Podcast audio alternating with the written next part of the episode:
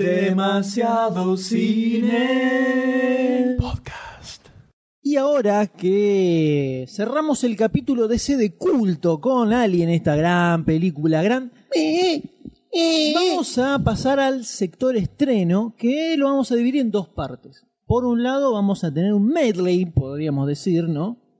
Eh, donde vamos a hacer un picadito, dentro de todo pequeño, de tres estrenos que hubo. Uno de la- Sugestivo. uno de la semana pasada y eh, dos, no, dos de la semana pasada y uno de, Y uno de esta, esta. semana. Eh, son tres películas en total, de las cuales la primera de ellas es ¿cuál, Doctor D? My Week with Marilyn, mi semana con Marilyn. Trata, eh, vamos a empezar así, de cero. Está dirigida por Simon Curtis y escrita por Simon. Adrian Hodge. ¿Cómo? Simon Curtis y Ethan Hutch. Sí, Simón, lo que dije. Cerrando, vamos. Basada en dos libros de Colin Clark. Este muchacho era ayudante de, de Lawrence Oliver, de Sir Lawrence Oliver, en la- durante el rodaje de la película El Príncipe y la Corista, pro- coprotagonizada por Marilyn Monroe. Es la corista, ¿no? Claro. Me Qué perspicaz parecía. que se lee a veces, ¿eh? Es esa cosa marrón que había hace un rato. Eh, desde Washington. El... Acá, Marilyn Monroe, está protagonizada por Michelle Williams, este, Lawrence Oliver por eh, Kenneth Braga y bueno, después está Eddie Rodmayne que interpreta a Colin Clark que si van a ver esta película, el flaco es igual, igual a Charles Chaplin, pero a, a la persona, no al personaje. Sí. El flaco puede hacer perfectamente de Chaplin en la vida, si, si- si se hace una otra biográfica. Es igual el flaco. Bueno, esta película narra esa semana en la cual eh, Marilyn Monroe está convive con este muchacho que viene a ser su ayudante. En realidad es una especie de espía para controlarla con los excesos y todo. El apo apo. Hmm. Sí, porque es, eh, es verdad, el, si vos lees la biografía de Marilyn Monroe, No, gracias. la madre estuvo en, una, en un loquero, entonces ella también la tildaban. Había como una loca. tendencia, o se suponía, o suponían eso. Que, sí, entonces siempre la querían tener encima, ella también se puede sentir en la película la presión que sufre ella ante el público que la cosa, todo como todo el mundo la tiene como idolatrada. Menos este Un icono social, ¿no? Sí, Sí, sí. Sí, sí. Este, está, está bien interpretado. Al principio te cuesta verlo a, a Michelle Williams en el papel de Marilyn. Porque medio te choca un poco, pero después eh, te- como que no te la crees. Exacto, pero después está. Después ya no lo sentís. Como que lo ves Y sí, bien. todo se, acost- se hace costumbre, ¿no? Una vez Sí, que. sí. Una vez que ya estamos dilatar. adentro. Lo, lo dice por experiencia propia. Este. Ah. Está bien, sí, por experiencia propia. Este, Lo dice por mi, por mi propia experiencia. ¡Oh! Lo dice por la experiencia conmigo. ¡Ah! Como dijo una vez el doctor D, una frase clásica que creo que ya le dije en algún pero no, dice. Como la foto, ¿qué foto? La de tu choto y mi culo, dijo. Esto es posta, esto es realidad. Ay, qué genio. Ay, qué groso. Bueno. esa semana en la cual Marilyn Monroe queda Ah, yo sola pensé que era la semana del chute y mi culo. en el Reino Unido, ya que su, el marido de su momento. Estaba muy sensible. Necesitaba un poco de amor. chocolate. Estaba chocolate. Sí, eh, Frank Miller se volvió a Estados Unidos para visitar a sus hijos. Eh, la película está buena, está buena, es, es llevadera. A veces se hace como un poquito lenta, pero están también interpretados los personajes. Kenneth Branagh lo hace muy bien de Laurence Oliver. Judy Dench como que le da, es una actriz experimentada, como que le empieza a dar confianza a Marilyn Monroe Para que se lance con todo. Sí, porque es muy insegura ella, entonces como que la otra, Marilyn Monroe se confunde y ella misma se toma la culpa diciendo, no, perdón, me olvidé de la línea, creo que tenía que decir esto, y como que le da seguridad a ella Claro. para... Este, Una suerte de, de. Marilyn Monroe sería como la padawan de esta señora. No, La joven no, aprendiz. no, porque justamente hay otra actriz que no, no, no, no recuerdo el nombre, que es la que hace de mala en Austin Powers, que está con Doctor Evil. A ver si Douglas- Tiraste un personaje que no tengo muy, muy No, no, es que fresco. no, no me sale pero está. Ya es la segunda película que veo con esta muchacha. Bueno, este. Bueno, representa todo este, este- el quilombo también que hubo porque ella siempre se llegaba tarde. Kenneth, eh, Kenneth Braga. Eh, Lawrence Oliver era un actor de. De Shakespeareano. Shakespeareano, que siempre estaba puntual, que tenía la suya. Marilyn Monroe no, llegaba tarde, siempre. De elegante No. escuela, digamos. Olivier. Exacto. Y Marilyn Monroe no, es como que recién empezaba, o sea, todavía estaba estudiando, llegaba tarde siempre, decía dos líneas y se confundía porque no entendía el personaje y siempre estaba esa, ese quilombo. Tante entre- pelo. Qué poco profesional. Una especie de, de Anthony Hopkins y el y Chris, Chris el flaco Chris Hemsworth en Thor, viste, recordás que se habló que había quilombo entre que, que No, no, no, no, no, no leí nada. Contanos, por favor. Sí, sí, lo, brevemente. leí, lo, lo hemos leído, lo hemos dicho. ¿Lo en el hemos podcast. dicho en el podcast? Sí, sí, que Tom, Han- Caramba. que Tom Hanks, que Anthony Hopkins se reía, se mofaba de cómo actuaba lo madera que era el otro. Una ah, cosa así onda. de experiencia de un actor contra la poca experiencia del otro. Pero se mofaba con buena onda o diciendo, mirá, despídanlo a este No, forro. se mofaba, no. Dicen No. que Hopkins en medio de la grabación decía, miren, miren, soy Thor. Se quedaba así duro y decía, ah, actúo así, soy de madera, soy un árbol. Sí, continúe, doctor D. Doctor, Buenísimo. doctor. Bueno, ¿Cuál es el punto más fuerte que tiene la película? la relación que se produce durante esa semana entre Marilyn Monroe y Colin Clark. Que también, bueno, también está Emma Watson, ¿no? Que empieza a ser como una novicita de Colin Clark, que aparece más para darle peso al, al, al fiche, más porque el personaje es así como un segundón que aparece cada tanto. Lindo segundón. Este. Comentarios. Extra. ¿Cómo? No, no. te- En vivo. El punto, la- el punto central decías que era la, la- Sí, la relación que él empieza como a enamorarse y ella lo que busca es una mujer casada. Es como alguien que la entienda, alguien que la tome como, como una persona, como un humano, no como la actriz Alguien comprensivo, alguien que ame desde el profundo ser, ¿no? Alguien Sí. que ame en serio. Sí. ¿Ah, sí? Así, así, así. Eh, está muy bien al principio, con lo que decía Michelle Williams, medio que te cuesta, pero termina bien y me parece que, que está, estuvo muy bien nominada como mejor actriz. Nominada quedó, ya que no ganó. Sí, no hay nada y nada más. Entonces es una película que se deja ver, pero como que no te voló la cabeza. digamos. No, no, no, no, es como que, como te había puesto en un mail, no, no, No me es un gran cambió la biopic, vida. no es un Sí, gran no, no, biopic. no, no, no, no. ¿Te, ¿Tenías como así mucha expectativa con la película? O No, pero tenía ganas de verla. Andaste Tenía, tranquilo. me- tenía ganas de verla, porque también ah, influenciado por esto de mejor actriz, los Oscars. Tenía, aparte, me gusta toda la simbología de, de Marilyn Monroe. Tenía, no, no, no me volvía loco como para ir a ver y que estuviese hablando, no sé. Ray, la película de Ray Charles. Es así que ir a verla. Esto no, bueno, si se puede, se puede, si no, no, bueno. Y se dio, y bueno, la fui a ver y Qué no, salí y es como un... eh, Eh, así. no, no te cambia la vida. Muy bien, entonces una película inocua. Podemos decir para cable, básicamente. Sí, para cable, para enganchar en Si la enganchás, la vez. Ni siquiera un te la DV. bancás. Un DV. Ah, bueno, muy bien. Muy bien, qué lindo mensaje. De esta forma hacemos un salto astronómico desde Doctor Day y My Week with Marilyn. Cruzamos el océano, damos vuelta al Go mundo, to- volvemos, No, para, ¿por qué océano? Océano. Porque Gran Bretaña tenés que cruzar. Di la vuelta, di la vuelta, la vuelta al mundo.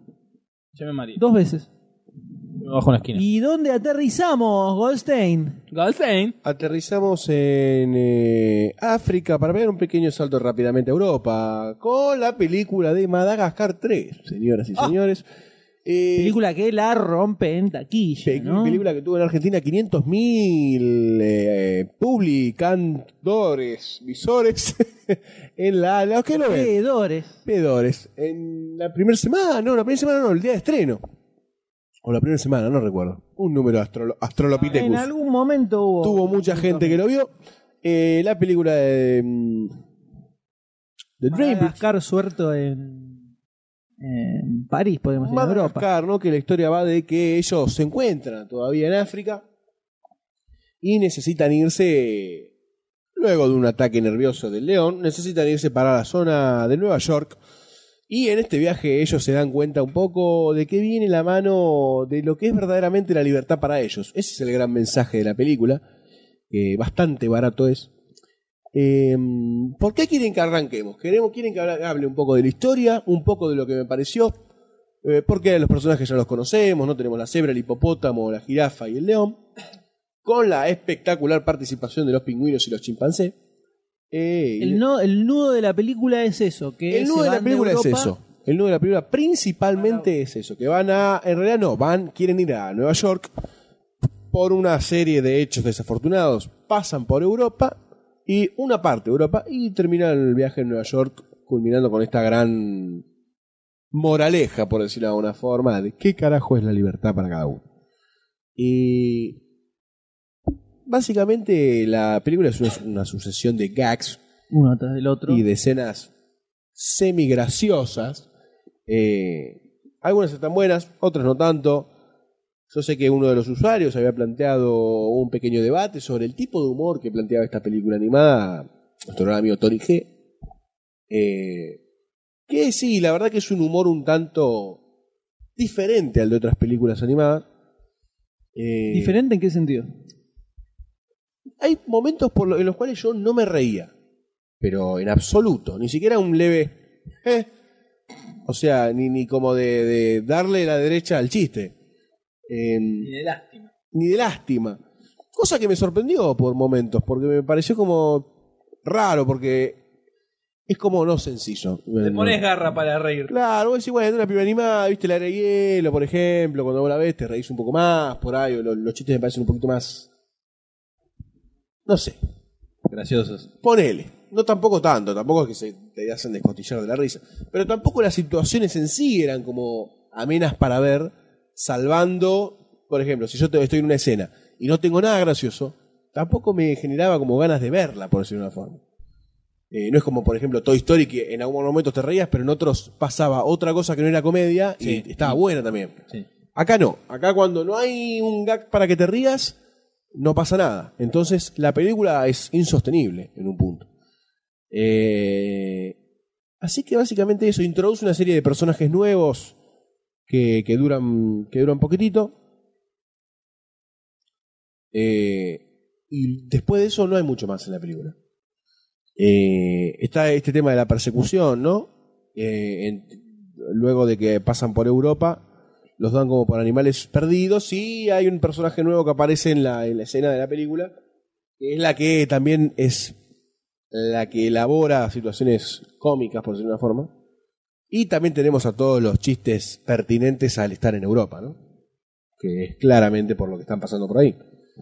Eh, así que mucho, mucho, mucho para ofrecer nuevo la película no tiene. O sea que podríamos decir que aquel a quien le gustó la primera, le gustó la segunda, la tercera la va a pasar bien. La va a pasar bien, le va a gustar. Ahora, el que no viste flojitas- disfrutó la segunda y va buscando algún repunte, Esta ya no va que a ser apunte para otro lado porque no va para ahí. Esta ya no va a ser esa. Eh, un pequeño paréntesis, si se me permite, es que los pingüinos son lo mejor de la película.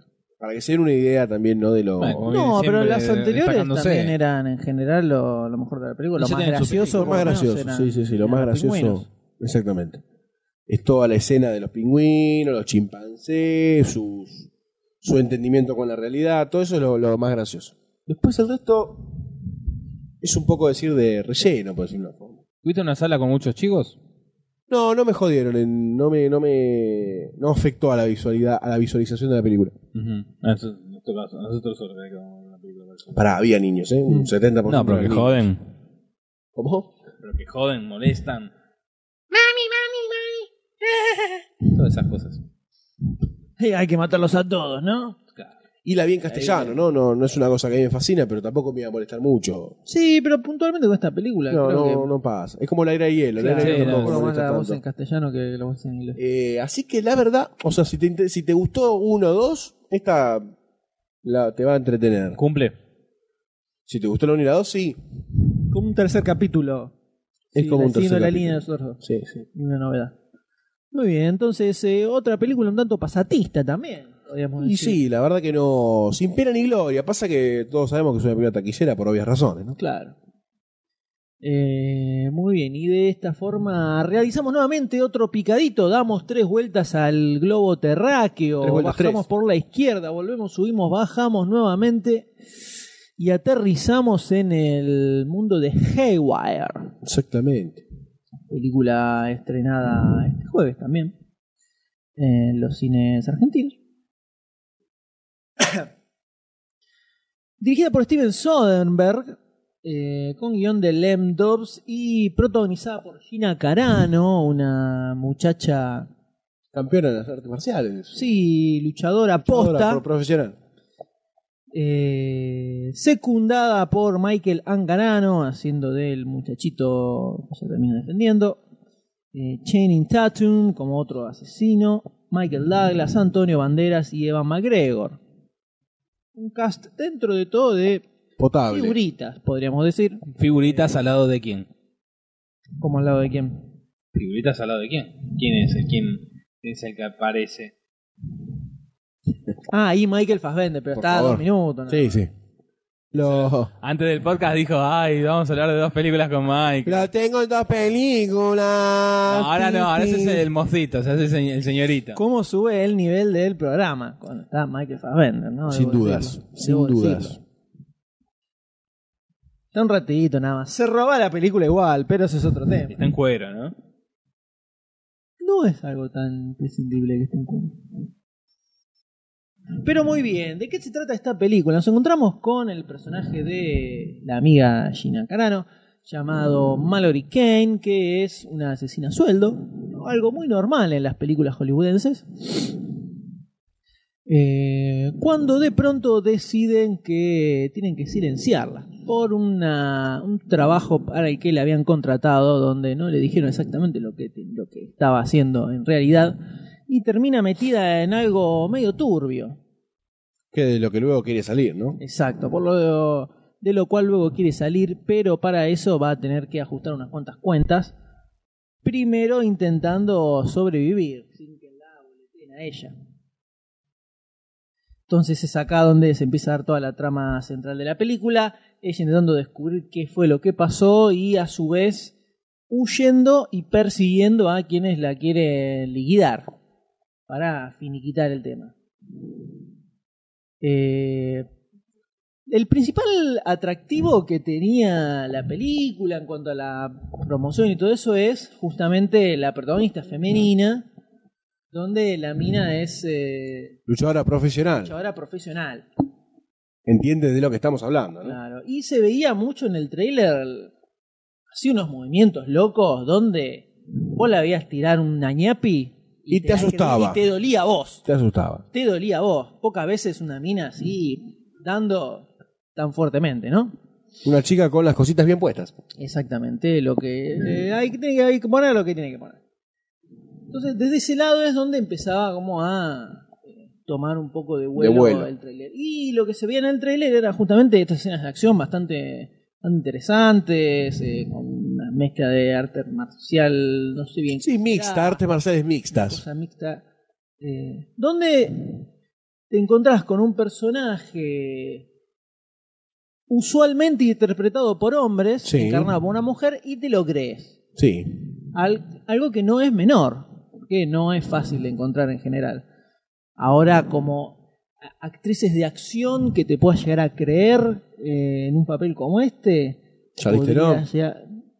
Está por ahí nomás, ¿Cómo no. cuál? Ah, en Flux. No, para nada. No, ni sí, pedo. tampoco. No. Sigourney Weaver.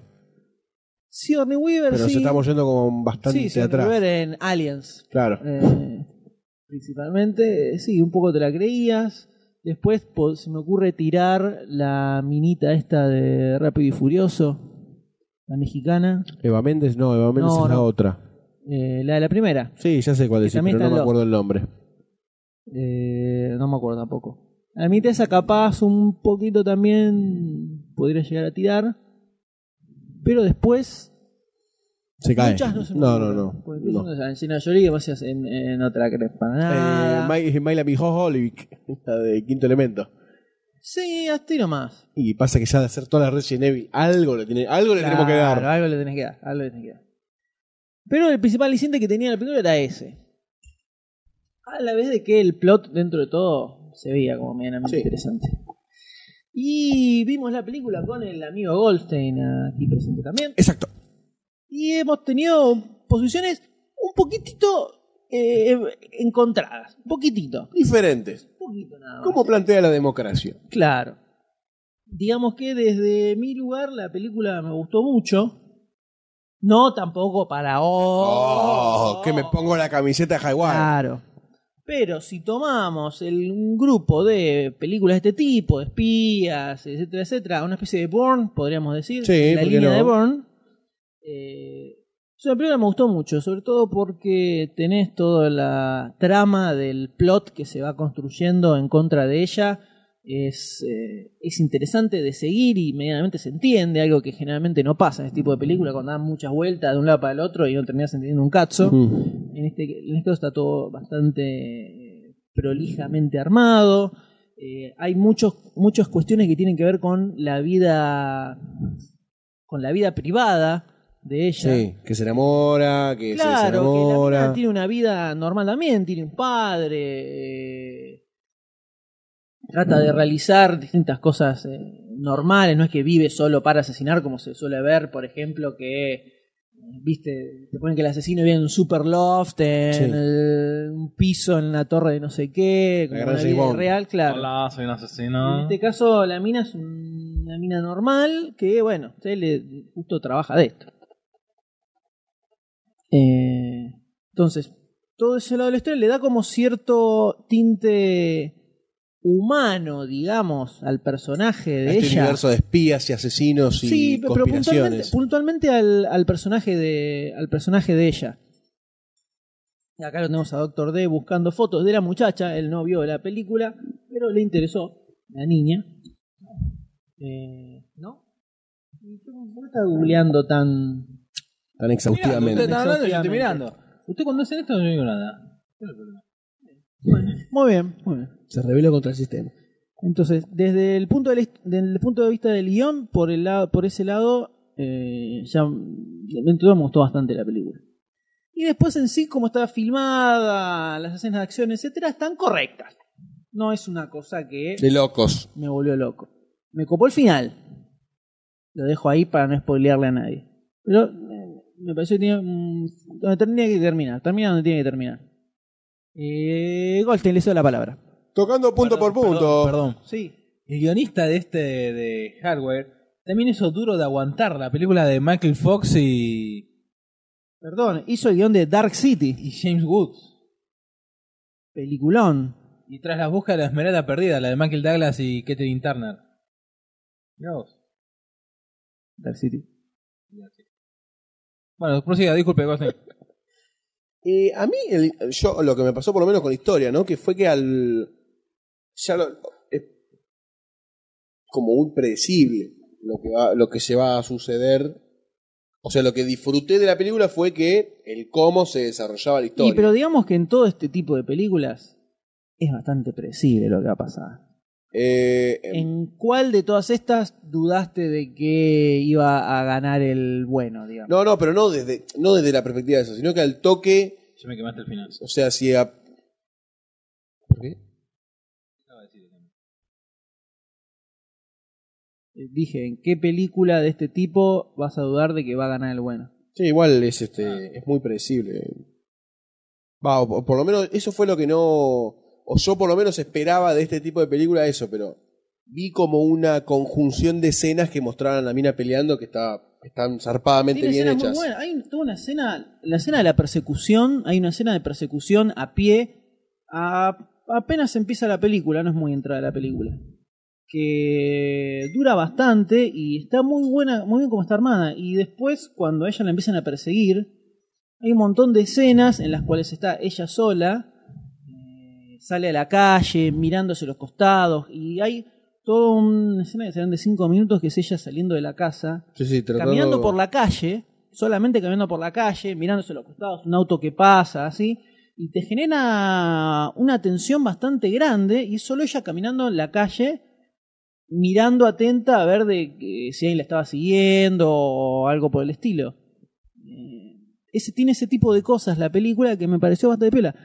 De la mano de Soderbergh, que es un tipo con altibajos en general. No, no es como para poner las manos en el fuego tampoco. Sí. Pero en este caso puntual pareciera como que se inspiró un poco o esta es una de sus películas menos pochocleras tal vez. Pero tiene muchas escenas que me pareció muy bien filmadas. Entonces por eso dije, epa, ok, es como eh, lo que existe en la razón, sí, es predecible la historia en sí, pero también por otro lado, como está contada y distintas cosas como se muestran, eh, tiene como sus distintos hallazgos. Y el hecho de la protagonista femenina, que te la crees, y la situación en general que te la crees también, porque incluso fíjate cómo la agencia, entre comillas, para que labura ella, no existe. Es el chabón con un celular, arreglando cosas. Cuando tenés las películas te ponen que capaz tiene una super oficina, o un tipo que contrata a asesinos de sueldo. Sí, todo muy existe. underground. Claro, entonces es el tipo con una tarjetita, viste, que llama a este, el otro que llama al otro, y se juntan en un café. Eh, todo, es, todo ese sistema y todo ese mundo, digamos, eh, me pareció bastante creíble en general. Sí. Entonces, por Sí. ese lado, digo, eh, todo me- me- por lo menos cumplió con, con mis expectativas. Que no era tampoco encontrar la película Claro, que me volaba por la ahí cabeza. espera- esperaba un poquitito más. O sea, a mí, hasta que. eh, cuando estaba ya casi terminando, como que hice como una recapitulación y fue todo como una escena de pelea de una escena de persecución, atrás una escena de pelea. Todas estas películas son iguales, son parecidas. Pero tampoco es tan así, no es tan, no es tan así la película. No tenés tanta escena de acción, acción, acción. Al contrario, me- eh, hay muchas escenas como la que te contaba de la mina persiguiendo a un tipo corriendo por la calle, corriendo nada más. Y corren, corren, corren y no es una super escena de acción. O eh, caminando ella viendo que nadie la persiguiera, que es, una, es toda una toma larga, eh, donde solo genera tensión y no tenés una escena de acción gigantesca hasta las escenas de acción dentro de todo están eh, bastante sutiles cuando va a a una parte final eh, la película se da en medio de la oscuridad y se empieza a escuchar más sonidos de cosas que pasan y no te muestra tanto a Sí, sí. cerebrada. y la acción en sí tampoco es re loca en el trailer se ve la pelea con Fassbender por ejemplo que es una pelea lógica entre todo no es que saltan por todos Sí, lados, sí. revolean, viste, como se, tipo, tipo Bourne, tipo Bourne Ultimatum, por ejemplo, que el tipo ya le falta volar nada más de todo lo que hace. Claro, es como una pelea natural, o sea, me imagino eh, dos tipos peleando así, como en la película. Entonces, por ese lado me, me gustó la película. Y no, a mí no me pareció que fuera una colección de escenas de acción, para nada, al contrario. Creo que todo eso estuvo manejado dentro de todo bastante sutil en los momentos en que tenían que hacerlo así. La batalla más grande, que la pelea más grande que se ve en la película, creo que es de hecho la de Fassbender que se ve en el trailer. Después no hay otra así que dure tanto, me parece. Si me, capaz se me escapa alguna. No, no. Igual yo cuando decía acción no me refiero a la pelea, sino me refería a que siempre está como pasando algo de ese, de ese estilo. No sé, no, no, no. me- me pasó sin pena ni gloria. Sí, te pasó como una más. Sí, sí, no. Yo por ello esperaba un poco más de la película. Básicamente. Puede ser, puede ser. Yo la verdad la disfruté bastante. Me gustó, me gustó mucho. Como, como que me cerró muy bien por todos lados. No le encuentro mucha cosa colgando por ahí o que haya o que haga agua dentro de todo. Y tiene un buen final, que no es fácil encontrar en este tipo de películas. Termine ahí donde- donde tiene que terminar. Así que para mí el balance es muy positivo. Agustín. Piacere. Muy bien, eh, de esta forma entonces hacemos un pequeño close-up ¿Por qué no? de este medley que hemos realizado de estos tres estrenos. Y pasamos de esta forma al, Al- plato principal, el al main Pepe course, al, el Pepe faisán al. al horno, que es ni más ni menos que Prometeo, de Riley Scott. Ahí Vamos a ella. I was wrong. You were so wrong.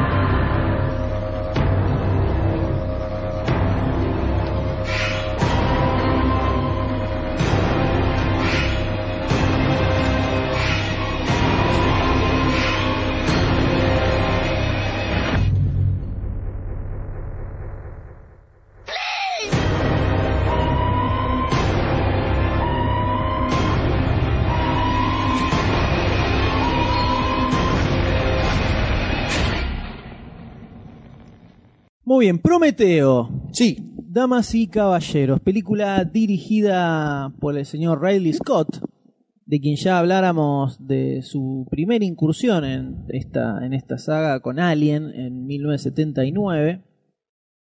El hombre regresa al, al bicho este que, tantas lanzó le a la fama, podríamos decir, porque Con su fue, su segunda, fue su segunda película y es la que lo colocó en el mapa de directores grosos, Sí, ¿no? seguramente y sin dudas. Película muy esperada por mucha gente, con guion de Damon Lindelof y John Spates. y Con mucha palanca también, ¿no? Claro, protagonizada por Numi Raspalle, eh, Michael Fassbender, Charlize Theron, Uh, Idris Elba, Guy Pearce, Logan Marshall Green, John Harris, bla, bla, bla. Lyot y una serie de más actores. una serie de extras que se mueren. Claro, o que aparecen en algunas secuencias en medio de sueño. Eh, película que marcaba oh, el regreso de Riley Scott a A su raíces, primer amor. claro, al suspenso, el thriller, el terror, el survival horror. Eh, generó todo un, un revuelo importante. Importantísimo. eh, que, que puede llegar a ser la- esta película. Y que lo que, aparecieron lo los- que se veía viendo prometía, ¿no? También. Claro, empezaron a aparecer Prometía los Prometheus. Trailer con imágenes fastuosas de, Sí. escenas gigantescas. Y finalmente llegó el día del estreno. Día de. Que en nuestro caso particular fuimos con Goldstein a ver la película al cine y por su lado fue Doctor D, por cuestiones de agenda, ¿no? Que había que, que Cumpleaños de mi acomodar. madre, cumpleaños. Doctor Doctor. ¿Quién te? Ah, no Se me debe a sus fans. Vos sus entendés. Yo lo entiendo, yo lo entiendo. Pasa, no, como no tengo fans, viste, vivo de los de Doctor D, de Sí, las migajas que nosotros. Doctor D nos arroja a Como nosotros. todos nosotros. Ahora bien, eh, esto mo- vamos a hacer así. Es muy difícil hablar de esta película sin spoilear. Sí. Y sin volverse un apasionado. Exactamente. Es casi de lo que más hay para discutir es justamente sobre la historia y sobre el guion. Entonces vamos a hacer un comentario muy genérico y muy general. Dentro de todo va a ser corto. Pero en ese comentario tenemos que dar nuestra Sí, opinión sí, sí, general vamos a dar una opinión general ¿no? y Que de después ahí vamos a fundamentar. Vamos a pasar a toda una discusión un poco más profunda en la parte con spoilers. Así que arrancaría preguntándoles eh, qué les pareció la película, con qué... La, la, la clásica que hacemos siempre, cómo entraron y cómo salieron de la sala. Eh, Eh, bueno, Goldstein. considerando el estatus, este, yo obviamente entré con muchas expectativas, muy seguro de que iba a haber una película Riley Scottiana en su faceta más alienística. Eh, así que entré como seguro, eh, tranquilo. Blow my mind. Blow my mind, let's go to make. O sea, yo esperaba salir Oh, del yeah. cine con esa, expect- esa cuando salí recaliente. Si la quiero ver de nuevo, la quiero ver de nuevo, la quiero ver de nuevo. Bueno, empezó la película y empezó ya de movida con algo que dije, mira qué extraño. No me, no me pautó nada, ¿no? De lo que yo iba a seguir viendo ni de cómo iba a seguir viendo la película. Pero dije, "Meh, mira qué raro. Pasó. Fue un. Cinco minutos. Más o menos la primera escena. Sí. Aproximadamente. Y después arranca la, un preludio y después arranca la parte de Prometheus Post. Eh, se desarrolla la primera parte y como que está todo bien. Hay un pequeño quiebre en la película en un momento que vamos a develar en instantes y siento como que perdió esa magia. Y el resultado al salir del cine fue bastante malo. Decepcionante, diría yo. Decep- Claro, uno traja que entró con unas expectativas altas, ni siquiera autogeneradas, ya directamente los dos anuncios de precuela de Alien y Ridley Scott ya era como, listo, ya estoy arriba, I'm on, baby. Y no, no salió un... Tenemos que hablar ya de spoiler, pero Sí, no, sí, es jodido, es jodido. no, no, no me, no me, ¿Qué pasó? ¿qué, pasó? En un momento ¿Por dije- qué? Yo dije, cuando vi una escena, digo, Ahora vamos a llegar a eso, ahora vamos a llegar a eso. La- fue esto? Los dos pensamos exactamente lo mismo. En el mismo momento dijimos, listo, esto se terminó acá, no hay retorno. cosa que ¿No? En el mismo momento. venía bien. O sea, venía generando como esto de decir. Todo el inicio de la película, esta primera mitad, es tal cual lo que yo esperaba ver en la película. Exactamente. La vuelta al suspenso, al thriller, el, eh, la tensión generada en, estar investigando un mundo alienígena que no sabe qué es. Eh, todo eso, pero magistral. Y una primera mitad de la película que es excelente por donde se lo mire. Toda la película, obviamente, filmada como los recontradioses por este tipo. Sí.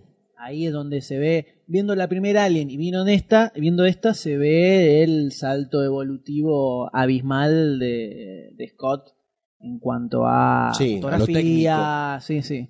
Eh, los encuadres con la cámara, cómo va llevando la- adelante la historia, historia. la, narración. Eh, por ese lado, la primera mitad cierra completamente. Ahora, después es barranca abajo. What the fuck. Yo le había preguntado al Doctor D cuáles fueron sus impresiones generales, que son mucho más positivas que las nuestras, ¿no? Yo fui nivelado, o sea, con expectativas no, no elevadas, fui normal, fui normal, tenía ganas de verla. Y salí del cine no, no con la panza llena, salí pepón, salí bien, satisfecho, o sea, con el plato justo, la, la porción justa de, de comida. Sí noto ese quiebre, ese quiebre que dijeron, pero no me pareció tan, tan cuesta abajo como dicen ustedes. Me pareció como... No chocó tanto. Sí, es como que ya estaba en el, en el carrito de la montaña rusa y bueno, ya me dejé llevar. No, no me, no me, no, no me jodió, no, no me chocó tanto. La verdad, eh, y terminé viendo la película queriendo seguir el enganche que continuaba. Que bueno, está, está anunciado que va a haber una segunda parte. Y ahí ya cierra para la, digo que siga Alien. Pero me, me fui queriendo ver ese... ¿Cómo sigue? Exacto. Pero conforme. Sí, sí, sí, sí, sí, no, no, no, no me fui decepcionado, me fui satisfecho. No, no es como, no sé. No te fuiste cebado. Exacto. Pero con ganitas de, de, de ver un poco más. Sí, eh, es un tema. Es muy difícil hablar sin spoilear Sí. nada. Cerraría una, una noción general ahora y pasamos directamente a spoilers. La gente que no vio la película, vea la película primero y después regrese al podcast Sí, sí, es fundamental ver la película. es muy difícil comentarla sin tirar Sí, eh, sobre la historia. Es como que también tiene un poco más de acción de la que esperábamos. Sí, yo diría, yo diría sí. Desmedida. Los que esperan ir a ver Prometeo encontrándose nuevamente con la primera Alien, Pifian. en parte puede ser y en parte no lo es. O sea, no es Alien, definitivamente.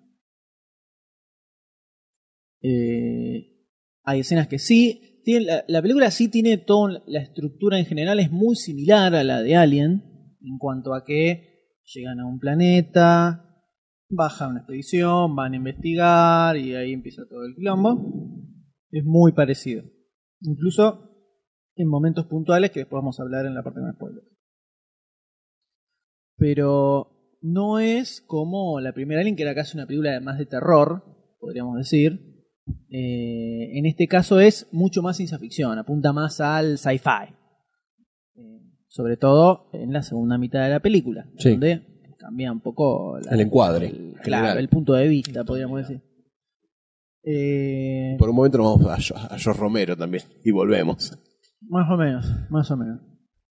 Pero sí, yo lo que creo que la mejor forma de ir a ver Prometeo es bajando un toque las expectativas y nivelando por ese lado. Hay que ver, sí, claro. ¿Qué pasa cuando vos decís, bueno, no voy a esperar la película de Alien, no voy a esperar a Raleigh Scott? Claro, te dicen Vamos a ver Alien, qué pasa acá. Alien más Riley Scott y es difícil no esperar algo muy grosso. De hecho, cuando salimos del cine con Goldstein, de- lo, decíamos, eh, lo hablamos entre nosotros.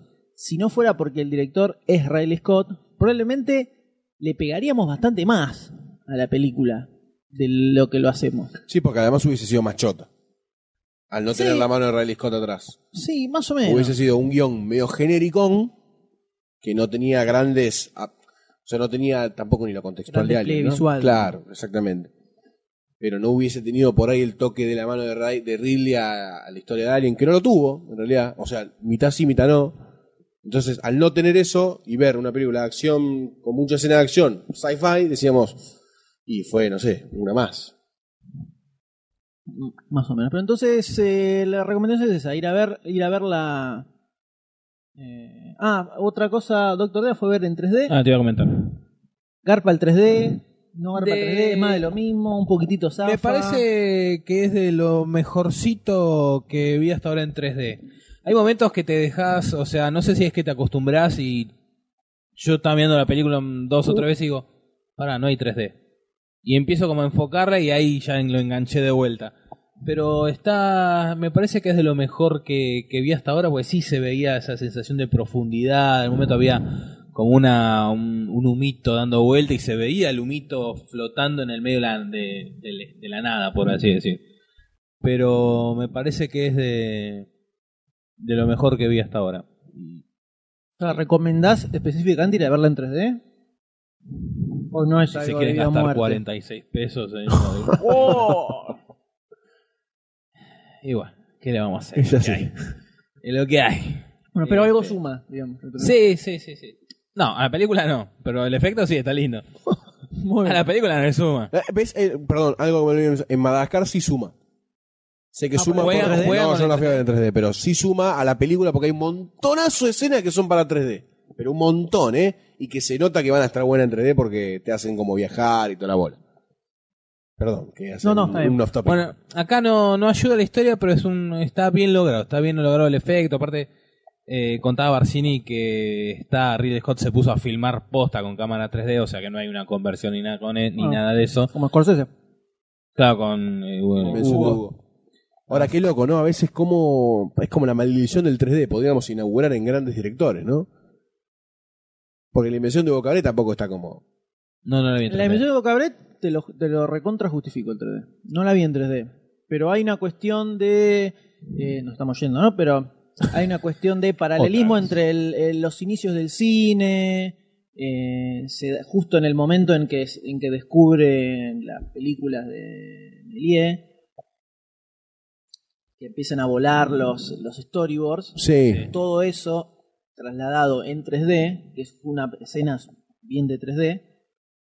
Y después la escena del tren, que pasa, se ve a- re- como la, la famosa escena del Sí. hacia la cámara, se ve reflejada en la película en una parte.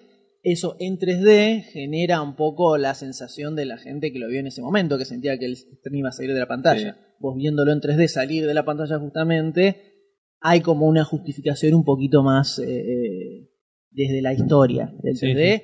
Yo te lo banco por ahí. Igual no la vi en 3D, ¿eh? No estoy negado al 3D. Es una teoría. Estoy negado al 3D, pero viéndola en 2D, digo, esto en 3D eh, se la banca desde un punto de vista hasta de la historia. Ahora, al verlo ustedes dos en 2D, ¿pensaron en alguna escena si- me dijeron, esto está para el 3D? No, en ¿O esto lo garparía? Ni una milésima de segundo.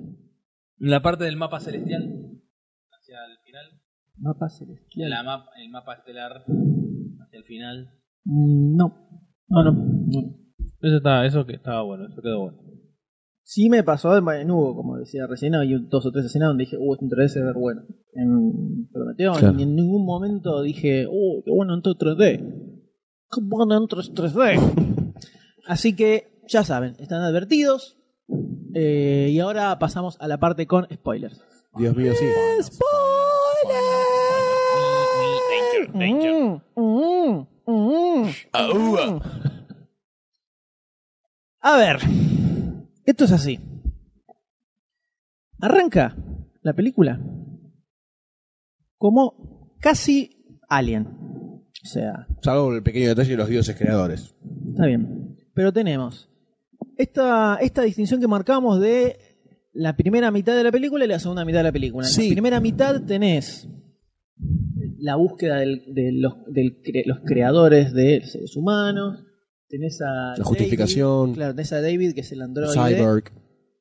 Que justamente Fanático de, es de Lawrence Arabia que se tiñe el pelo. fanático de la de Arabia. Se tiñen las raíces. Al principio se tiñen las raíces, ¿no? Tiene las raíces. El detalle en el que se detuvo No, que me quedé pensando. Doctor D. No, no, no, no. ¿Por qué? se ¿Por qué? tiñe las No, no, no, no, raíces. ¿Por qué? La envidia. mirando. La envidia. Tiene también raíces tiene para raíces. teñirse. No sé si prestaron atención. No sé qué se ríe. No sé si prestaron atención cuando está mirando la película Lawrence de Arabia. La película también está. Bueno, claro, usted la vio en 2D. Está pasada a 3D la película también. Está- él, él lo está viendo como en una pantalla. Y empezás a ver que esa pantalla, aparte que se nota que está más atrás, la película dentro también está en 3D. Está como ese, pe- ese pedacito que hicieron en la conversión. No quedó, ah, pero está, está bueno como quedó. Bueno, se nota que el personaje es, es- es el- ve esa película y empieza a realizar, a reproducir frases. Sí, sí, después lo dice. Y después se, se tiñe, por eso, por eso el. Y ahí donde está así, pasándose no sé qué cosa acá en el pelo y tiene como una un pañuelo y digo, ¿qué está haciendo? Y ahí me empiezo a prestar atención, ah, es fanático y se tiñe. Sí, pues es lo que tomé. Entonces, Claro. entonces tenemos. Así que no digan, ah, mira que presta atención. No, no, bueno, bueno. Está le gusta la- David como eh, creación y eh, conoce a sus creadores, digamos. Claro. Y a su vez sus creadores buscando a sus creadores. Que eso me pareció explotado de una forma muy idiota. O sea, me hubiese gustado que profundizara un poquito más Bueno, yo la creo que- respuesta. bueno, porque viste que la respuesta que daba el humano era Messi, Messi, Messi. ¿Qué, Pará, Messi, flaco. qué? No, decía Sí, dijo Messi. Messi, Messi. Messi. que decía Ah. así. Porque el, La David, respuesta a todas las preguntas, Messi. eh, David Messi. hacía ciertas preguntas Claro.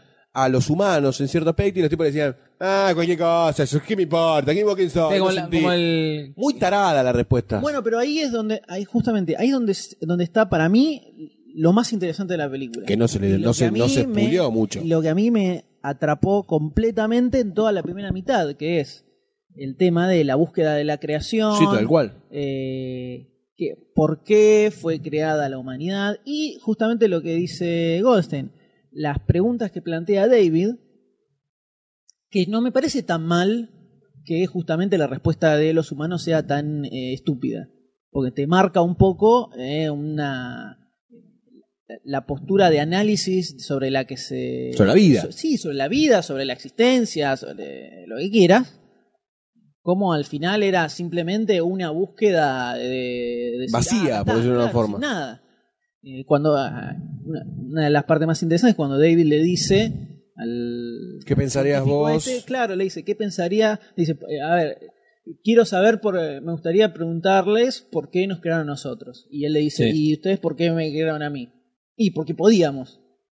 Y ¿Qué ¿Qué pasaría pasa si ¿Qué esa pasaría respuesta? Si ellos, te- si ellos te dijeran exactamente lo mismo a vos, y me sentiría un poco desilusionado, creo que dijo algo por el estilo. Eh, suerte que ustedes no se pueden sentir desilusionados. Eh, Claro. Ahí está también. ¿Ves la. Y ahí le la- escupió la- ahí le escupió la, sí, la- la- acá, la es- copa. Bueno, Y ahí le dijo, ok, cagá entonces. esa para mí, cuando mete el dedito en el whisky, es la escena en donde quiebra la película. Para mí. Para mí. Porque es una actitud. No, no me, no me cierra la actitud de David como androide, cuando en realidad tiene que pensar como androide.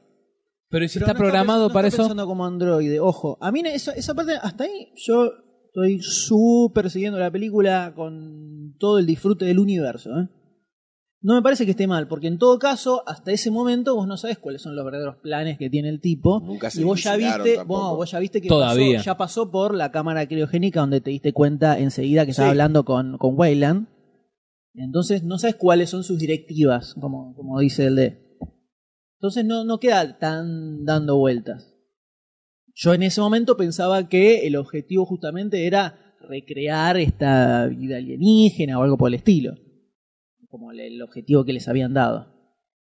Nunca se entiende por qué hizo eso. No, no, nunca se entiende. Ese es el tema. Viene a, eso es lo después. que, a eso es lo que No, voy que no lo, momento. no lo termino de entender. El problema viene después que nunca se, y nunca se entienden las motivaciones de él.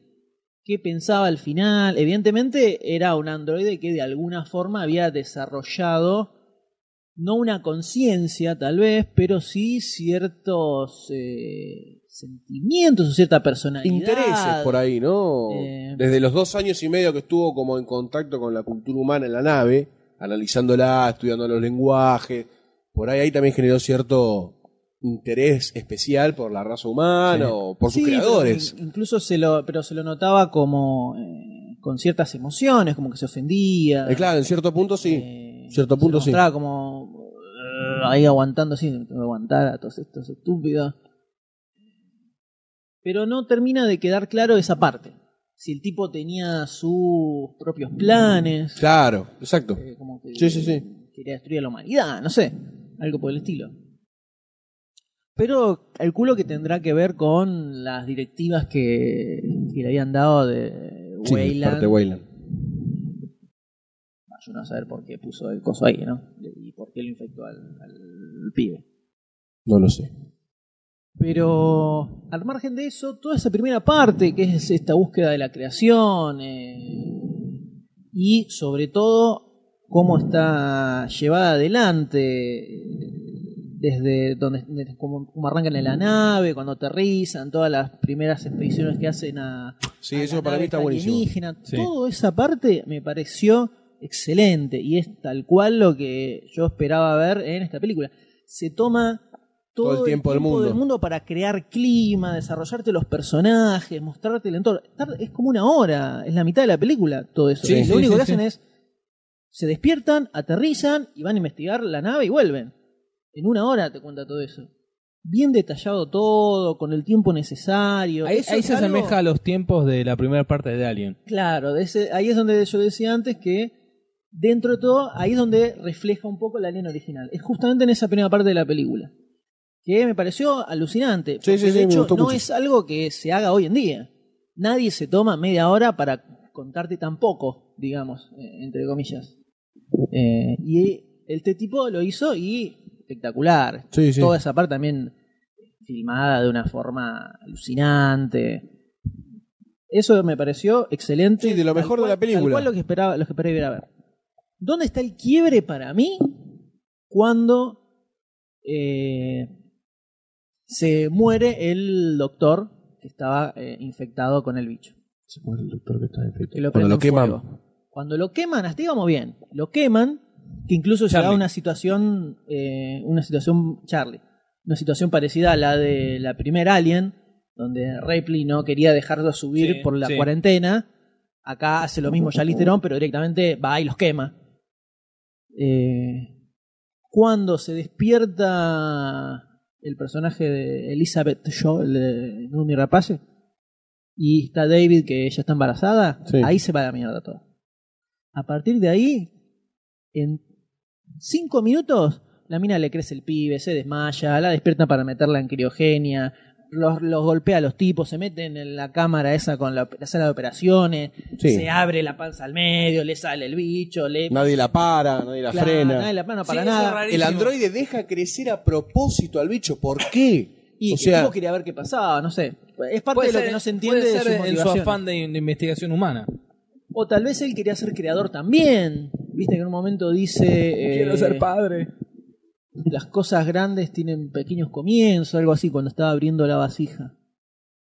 Tiene una frase así. Tal vez él mismo quería ser creador de algo. Eh, pero todo eso agarra, le, le meten la, le, le engrampan la, la, la herida, que, a ver, año 2098, no tenés un sistema para cerrar una herida que no sea engrampándola Sí. con una brochadora. Eh, clac, clac, clac, clac, clac. Claro, todo eso en 20 segundos. La mina sale de ahí y no pasó nada, nadie le viene a buscar, nadie le dice nada. Hay dos tipos que los golpeó, que los noqueó y está todo Nunca bien. dijeron nada. Eh, ¿Por qué entonces la querían eh, liquidar o criogenizar, no sé qué? Sí, la mina va y a- al toque entra en una habitación y justo Sí, estaba Weyland. Aparece Weyland, que estaba ahí, que está dormido, y dice, quiero ir a ver a los creadores, para no sé qué. Y ya cuando llega el primer, uh, esto se fue a la mierda, mal, cuando viene Charlize Theron, que habla con él. Ay, Sí. cuando dice father dije, no, No, Glisek. Sí, dejate de Igual se veía venir. qué necesidad. Sí, se veía venir. Cuando entró y le, le yo, yo lo, yo lo que primero que pensé fue, lo será mata. la mujer. Sí, porque es como que le va a dar un beso en la mano. y capaz de- estuvo criogenizada, él no, entonces por eso él, él envejeció y ella se mantuvo joven, algo por el estilo. Digo, lo encontraron una vuelta loca por ahí. Y ese Fader dije, no, ¿qué carajo pasa acá? Perdón, muy bueno el maquillaje de Guy Pearce. Eh, sí. No, no era tan mascarota. ¿Cuál es? No, no, ¿Quién es Guy. Pearce? viejo. Para mí era extremadamente mascarota. Sí, no, sí. para mí no me pareció tanto. ¿No? A lo mejor con, con los anteojos 3D, como que no le prestaba. Ah, puede ser. Puede ser. Un Viste que 2D, ya está medio opaco. 2D era un maquillaje Tinelli, ¿eh? Pero no, no, no me pareció malo. No, está eh, ni fu ni fa. Pero sí, ahí el Fa dije, mm, ¿qué? ¿Para qué? ¿Qué suma? Claro, ¿para qué? O sea, ¿qué ¿qué- suma? qué sumó? No sumó nada de nada. No suma nada. Es que de ahí en adelante nada suma nada. Nada suma nada. Y ahí se va toda la mierda. Y van ahí, aparece, te pitan al gigante. El gigante hace. "Ugh", y los empieza a, a matar a todos. No hay ninguna, nada. no hay ninguna diálogo. Diálogo, nada. O sea, toda esta, todo esto. Construcción. eh, esto que se, con- se fue construyendo al principio, el debate este filosófico sobre la creación, se lo olvidaron. Ni siquiera se daba un mínimo intercambio con el tipo Ahora, este. la- El tipo los quería matar, porque sí, los Eso, caga trompada. primero, estos gigantes ¿Qué nos sentido? crean. Y después, ¿por qué nos quieren matar? Y justamente, no tiene Es lo que preguntaba la mina. lo que la mina preguntaba. Que es lo que supuestamente fue a también a, a preguntar. A preguntar. Yo dije, voy a decir un spoiler. Estamos hablando de spoiler. Sí. Que al final la mina, bueno, después de toda la seguidilla esta, la media luna asesina, eh, toma otra de las naves y se Un va. a su- mordido. Claro, su- supuestamente viaja Sí, la hacia el planeta de los creadores. la- Sí, sí, sí, supuestamente sí, sí. lo develaron. Ahora, dos cosas. Está cayendo la nave, está rodando. ¿Por qué no corres para el costado que seguís corriendo derecho? Por eso dije la media luna asesina.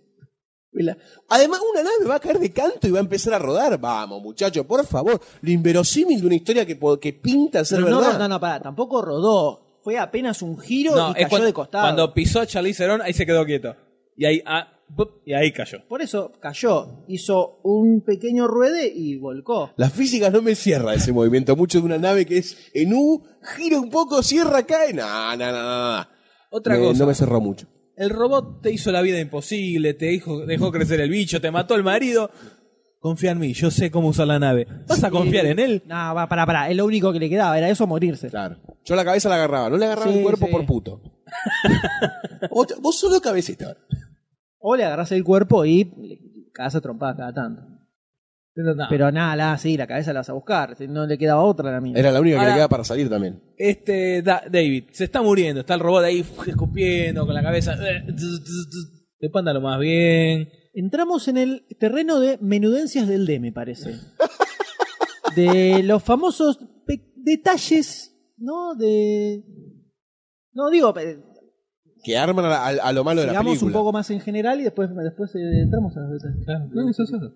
Ah, bueno. Sí, sí. Este también está lindo. Mm, No. Muy cabezón.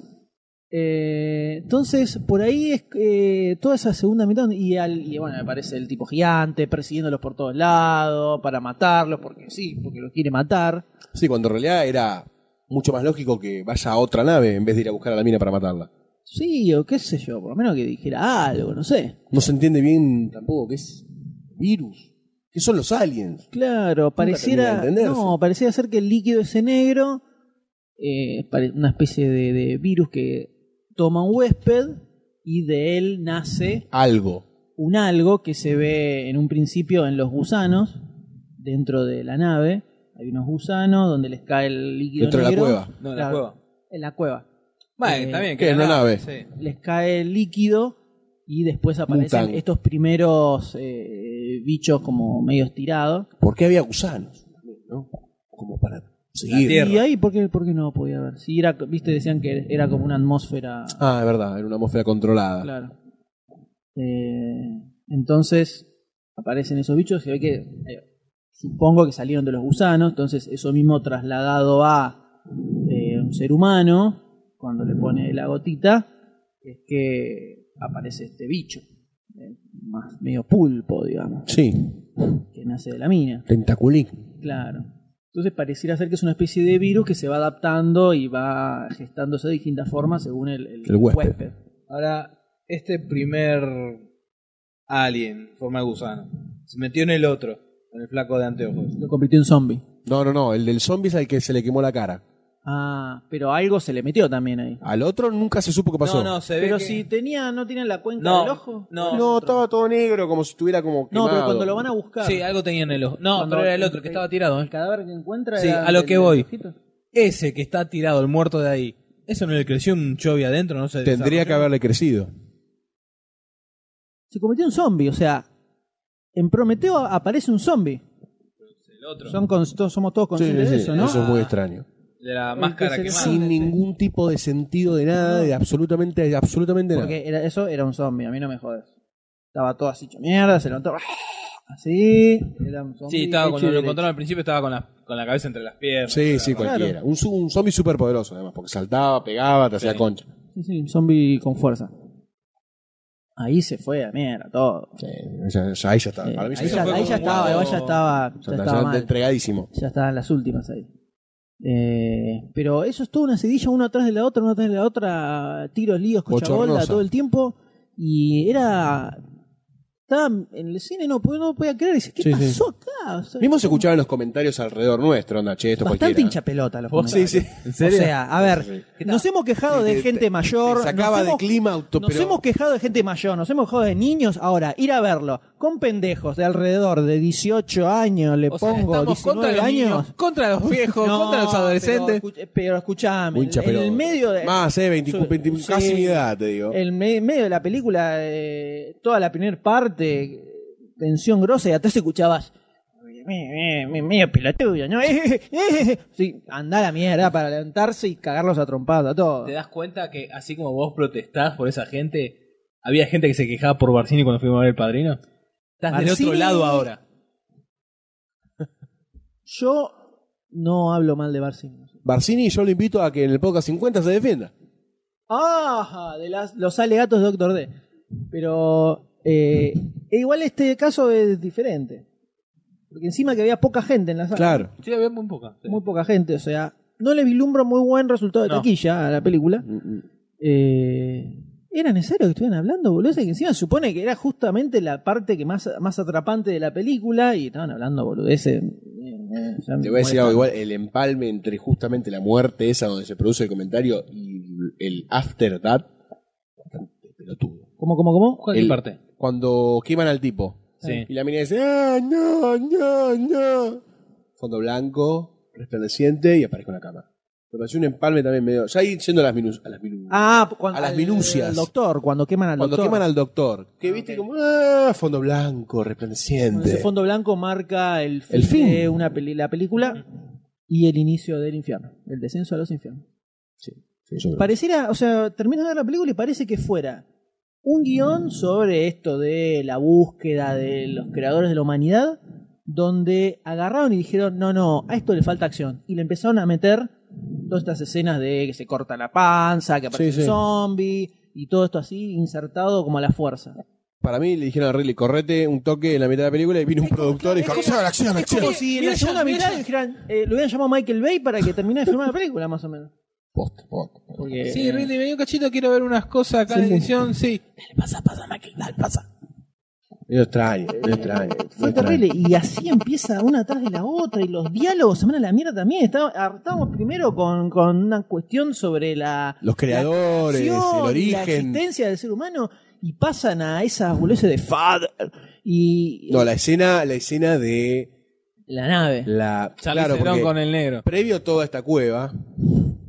Por Dios. No, ahí es de la muerte. previo a todo, previo a la- a la- al ingreso a la cueva y toda la bola, la flaca que se había sacado el alien, que sería la protagonista. Sí, sí, es la Sí. protagonista. la protagonista, le, di- le explica al negro lo que estaba pasando. El negro, obviamente, le confía todo al 100%, le entiende todo al 100%, porque él fue el que mató al zombie alien. Eh, entonces dice, mira, no podemos dejar esto que vuelva a la Tierra. Así que hay que hacer cualquier cosa para detenerlo. El negro le dice, ok, soy negro, no hay problema, yo lo hago. Soy negro, puedo morir. Claro, exactamente. Es Entonces- más, y me llevo a un chino y a Y un latino. y un latino. eh, ma- medio cubano, Eh, medio cubano. medio cubano era. Y, y Tenía bi- encima tenía un bigotito apostaba. medio cubano. Entonces, en un momento, bueno, obviamente, este creador, todo sucede que la ruta de destrucción, porque los tipos crearon y por, por X razón que no se entiende, que estaría bueno saberlo, quieren destruirnos también. Entonces, la misión de él era llevar todas esas vasijas, esos contenedores, a la Tierra para hacernos cagar. ¿Y qué pasa? Esta nave despega y el, el grone de la nave le dicen, flaco, bajala. Pero no es una nave de guerra. Todos sabemos automáticamente lo que va a suceder en ese momento. Lo más extraño es todo el desarrollo de- del capitán, cómo le va diciendo a sus sidekicks que tenemos que estrellar la nave contra. Sí, es como el, el cliché del cliché del El recontra cliché. cliché de, De la todos. peor película de Robert Zemeckis. Era un De- no, guion de- tras- Perdón, de Michael Bay, Emmerich. Emmerich. Un, un diálogo tras otro era, vamos a hacerlo, sí, la apuesta la, no se pierde, sí, vamos a, la apuesta sigue Es, más es allá. dig- es digno de 2012. Es Malísimo. digno de Creo que 2012. la corona fue. Pésimo. ¡Sí, hermano! No, sin manos. No, Y así, no, para mí así, no, sí, no. levantando manos. No, para mí la peor, la, la peor, la peor de todas fue. eh, mira que la apuesta todavía sigue en pie, ¿eh? La cobraremos en el más allá. No, esto es cualquiera. No, yo ahí, Había ahí mil, ya estaba. mil formas, mil formas de resolver esa escena de otra forma. Generar tensión, mostrar que los tipos están nerviosos, están suicidándose, qué sé yo, eh, cualquier otra forma. Eh, Como si estuvieran yendo a, qué sé yo, a ver un partido de fútbol. ¡Eh, eh, de mano! ¡Ah! ¡Ah! No, no, tiene Nave sentido, no, no chiquitita, tiene sentido. chiquita. Encima sin manos, boludo. Imagínate si te pasás por arriba. ¡Uh, le pifié! ¡Da la vuelta! El empalme, el empalme. este. Otra cosa, viste cuando están. Ahí eh, yo bajé, el- bajé la No, estábamos. Ahí Cerramos, cerramos el kiosco. La. Cuando están el. Están recién entrando a la nave que David agarra, toquetea y se eh, pone en pie una, una especie de proyecciones. Sí, Que están los mismos estos gigantes corriendo, sí. Huyendo de algo. Y... Está muy buena esa parte. Sí, eso sí. Eso Entonces, es- es- está dentro de la, la- lo bueno de la película, ¿no? Ese, primer- ese inicio. Después se encuentra un montón de cadáveres, uno atravesado, o sea, que que algo le salió del pecho. No, eso no lo encontraron los tipos igual, ¿eh? No, los otros dos. Los encontramos otros dos Bueno, que los que hacen voy. cagar también. Para mí de una forma bastante se, tonta se también, le pero bueno. fue se le- a, eso, a ese grupo que estaba huyendo y después aparecen todos amontonados y con algunos con el pecho reventado. Estaban huyendo también de, de un, virus que se desmadró, que a- dónde está el bicho que salió de ahí. O sea, tampoco se explica que por qué huye. fue hace 2000 años. capaz Otro, dos mil años sobrevivió el otro ahí ¿Qué otro? durmiendo. Y sí, supuestamente la cámara de Sí. tenían como su- una super tecnología que les permitía eso. Estaba con tubo congelado. Sí, sí, era sí, era sí, como sí. lo que, Bueno. lo que usaban ellos. La cosa es que no me cierran esa, los que estaban huyendo nunca se explica el por qué, ni No, por qué es que están todos dicen, muertos. eh, momento comentan como que evidentemente querían llevar esto a la Tierra y se les volvió en contra. Lo Tienen como el comentario. Bueno. Que les salió mal o algo así. Claro, que era un centro también de arma de destrucción masiva en un planeta Claro. eh, como estéril, Sí. de una forma. Es lo que dice el negro, que enseguida entiende todo, ¿no? En 20 es, un- Es Idris Elba. Mata a un zombie y se le clarifica todo. Le dice: Esto es una estación militar, le dice. ¿Cómo se nota que nunca mataste un zombie? No. Estas son las reglas de Alien, Claro. Como Dice, Zombieland. No, esto es una estación militar. Acá los tipos vinieron para desarrollar un arma nueva y, y ir a atacar directamente. Entonces, raro. Nos retotemos a la- al primer intro, lo que llegamos a, a analizar de eso. La primer intro. El que ese tipo que se mueve. Sí. y- Yo lo tomé como que eso era la Tierra Sí, y el tipo estaba ahí. creando La vida. nave Sí. justamente lo había dejado, la nave Sí. estaba yendo, muy parecida a la de Día de Independencia, ya que estamos. Y el tipo agarra ese cosito como que muere y de las células muertas como que nace la vida, La en el vida, planeta, ¿no? sí, Una sí. cosa así, como que son los ADN que se ha formado. Todo el zarazazasa. Todo lo que dilucidamos, eso que dentro de lo extraño es toda una escena bastante fuerte. Está buena. Eh, me dije, Es diferente, es diferente. un arranque, Sí. no me lo esperaba. Claro, exacto. Me pareció como que tenía bastante impacto. O sea, empezaba grosso. Y de ahí sigue toda la escena, bueno, David que estaba despierto, como que va aprendiendo. Todo, como decíamos, muy tranquilo, tomándose todo el tiempo para desarrollarlo bien. Y Me chocó un poco, un poco que estén en OJ. Sí, era como raro que estuviera en? OJ. Que estén en OJ. ¿Quién estaba en Jotos? Y no, pero después todos los otros también. El doctor también estaba en OJ. No, ahí ya no, porque ya no se escuchaba el, el silencio. El Sí, silencio porque no había ruido. Pero o sea, por se otro escuchaba lado es, medio eh, lógico. Sí, están entre Estás casas. ahí, viste que vas a estar con botas. Pues no es OJ. Me va dando en bola yo. Yo siempre, siempre Goldstein que... desnudo. En la nave, ¡uh! corriendo. Siempre que viajo en naves eh, interestelares, yo llevo jotas. No, nada, nada de zapatillas. Claro. Bolso chico. Claro, para estar cómodo. Elegante sport. Una bici y una, una pelota de básquet. Pero es una cosa. eh, terminó la película y nos miramos con momento y dijimos: ¿Qué quiso hacer? O sea, ¿por qué? ¿Qué pasó? ¿Por qué se fue toda la mierda? Lo más loco es que cuando eh, volvimos a ver la película, busqué algunas críticas así dando vueltas. Porque no, No lo siempre- podías siempre- creer. Siempre vamos a hacer las películas sin leer nada ni leer nada para no estar más frescos, digamos, y no estar influenciados. Y encontré todas críticas muy positivas, 9, 8, dando vueltas por acá, espectacular, Scott, no sé qué. No entiendo bien, vimos una película tan distinta. Eh, hay una cuestión de exitismo de que es Riley Scott, No lo sé. porque incluso de las últimas películas de Riley Scott, todas filmadas espectacularmente, pero ninguna una cosa que me volara al bocho. No, y habíamos hecho justamente un breve repaso para ver qué era lo que le estaba pasando a Ridley Scott también, ¿no? O sea, cuál había sido la última gran película de Ridley Scott. Eh, entonces eh, me resultó raro ver tanta crítica súper halagadora en general. Quizás nosotros al no, al no tener eh, el peso de que pueden hacernos algo por decir lo que realmente pensamos, opinamos lo que se nos canta el culo. creo que pase ¿Vos decís que no? No, no creo que pase tanto por ahí. Eh, Pero incluso leí, no sé, la crítica de Diego Batle en otros cines donde dice exactamente lo mismo que decimos nosotros, pero le pone un 9. Muy buena le puso. Y dice exactamente lo mismo, que cacto yo, que el medio raro, inconsistencias en la historia, ¿no? Y igual está todo bien, qué sé yo. Eh, sí, muy destacable. En general, las actuaciones me parecieron todas bastante bien, sobre todo la de Numi Rapace. Muy bien el papel la de la, muy bien el papel de la doctora. Y ya Listerón bastante bien también. Sí, sí, sí, sí. Eh, pero ya sabemos que es una mina que es, es buena actriz. que- Siempre te zafa los papeles. Sí, sí. Te la crees en general en lo que, Sí, en lo sí. que hace y acá como la mina dura, media vieja de su madre, Sí, le sale bastante bien, sale parece. bien. Eh, después el además- resto, ok. Dentro de todo. Sí, no, no, no, nada en otro mundo tampoco. Y Fassbender también es destacable. por Para mí supuesto, muchos, demasiados extras tenía la película.